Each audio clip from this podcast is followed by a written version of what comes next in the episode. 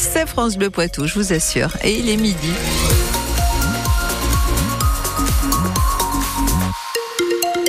La météo, on va y revenir puisque nous sommes en vigilance jaune pour le vent dans la Vienne et c'est plus compliqué pour cette vigilance jaune dans les Deux-Sèvres. En tout cas, Anne-Livia Tolinki, plus que 30 jours à tenir avant la fin du euh, Dry January, autrement dit le janvier sec. Exactement, même 29 jours et demi, comme il est déjà midi. Ce Dry January, c'est le janvier sans alcool. Des millions de Français le font chaque année. L'idée, c'est de remplacer sa bière par un jus de pomme et surtout de sensibiliser sur le danger d'addiction à l'alcool. C'est ce qui est arrivé à Gérard, un facteur poids de vin qui s'est mis à boire en service. Avant, euh, parce qu'on avait du contact, euh, maintenant il n'y a plus de contact. Mais bon, moi, on me disait, tiens, facteur, voulez-vous boire un verre? Je faisais pas. Hein. Et en plus, le plus mortel, c'était au moment d'un calendrier aussi. Hein. Bah, vous faisiez 10 euh, calendriers, c'était 10 verres. Un samedi, je suis arrivé du travail, j'étais complètement ivre. C'est ma femme qui m'a donné le déclic. Elle m'a dit, si tu arrêtes pas de tes conneries, je me verrai avec les enfants. Et puis c'est là que j'ai commencé les soins. Et puis maintenant, ça fait 17 ans peut-être que je suis je suis abstinent. Vous voyez, euh, on a été faire réveillon, là, il y avait une glace avec de l'alcool. Je dis, moi j'en veux une, mais sans alcool. Elle me dit, un jour de réveillon, on boit de l'alcool. Ben, j'en ai goûté un petit peu, mais enfin, j'ai laissé le reste. Il suffit que vous rebuviez un verre, puis hop, et puis vous retombez, euh, pousser les gens à boire, euh, je dis que c'est pas bien. Le témoignage de ce facteur poids de vin au micro France Bleu Poitou de Juliette Gloria.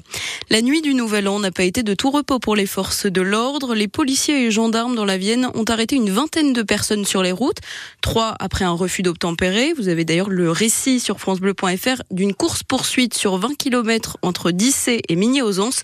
Neuf personnes ont aussi été testées positives à l'alcool et trois conduisaient sous l'emprise de stupéfiants. La Sèvre niortaise et le Touet passent en vigilance jaune pour risque de crue. En plus de la Sèvre nantaise en jaune aussi depuis hier, les trois cours d'eau peuvent déborder demain s'il pleut trop aujourd'hui et cette nuit. La préfecture des Deux-Sèvres surveille en particulier les environs de Partenay et le secteur de Saint-Mexan. Nos voisins en Vendée sont eux en vigilance orange inondation, comme la Loire-Atlantique et huit autres départements. On fait un point détaillé dans notre application ici. La vidéo est impressionnante à l'aéroport de Tokyo ce matin. Un avion atterri en feu sur le tarmac. Selon les médias locaux, il serait entré en collision avec un avion des gardes-côtes japonaises. Les 367 passagers ont été évacués en urgence. Cinq sont portés disparus. Le Japon déjà touché par un important tremblement de terre hier. Le dernier bilan fait état de 48 morts et plusieurs centaines de blessés. Les autorités craignent de nouveaux séismes. Vous avez plusieurs témoignages d'expatriés français à lire sur francebleu.fr. Midi, trois minutes sur France Bleu Poitou. Dans les Deux-Sèvres, un jeune prodige du taekwondo vise les Jeux Olympiques. Pas ceux de Paris cet été, mais ceux de 2028 parce qu'il n'a que 16 ans. Il s'appelle Noah Garcia. Il est au lycée Saint-André à Niort et il pratique cet art martial depuis tout petit. Noémie Guillotin, il a déjà une médaille de bronze au niveau européen et il ne compte pas s'arrêter là.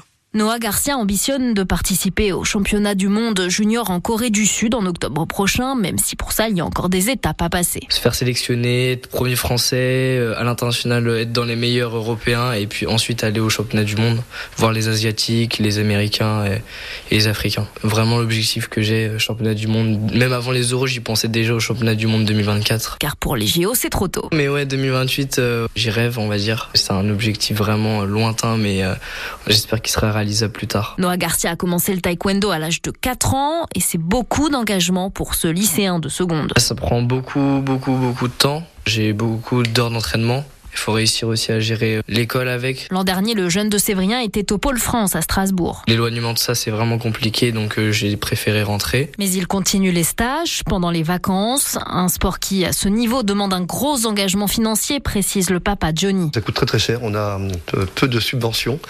Et euh, actuellement, on est à la recherche justement de subventions pour pouvoir l'emmener dans les meilleures conditions possibles dans son positionnement pour les championnats du monde. Et le taekwondo, c'est une histoire de famille chez les Garcia. Le petit frère Maël, 13 ans, vient de remporter un nouveau titre régional. Le reportage de Noémie Guillotin pour France Bleu Poitou. En tennis, enfin, vous avez entendu Raphaël Nadal dire ça ce matin dans le journal de 8 heures. Je n'attends rien de moi. Je dois avoir la capacité de ne rien attendre, en tout cas beaucoup moins que le niveau d'exigence que je me suis mis tout au long de ma carrière.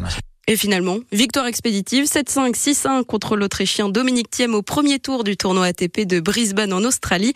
Raphaël Nadal n'avait plus joué en simple depuis un an.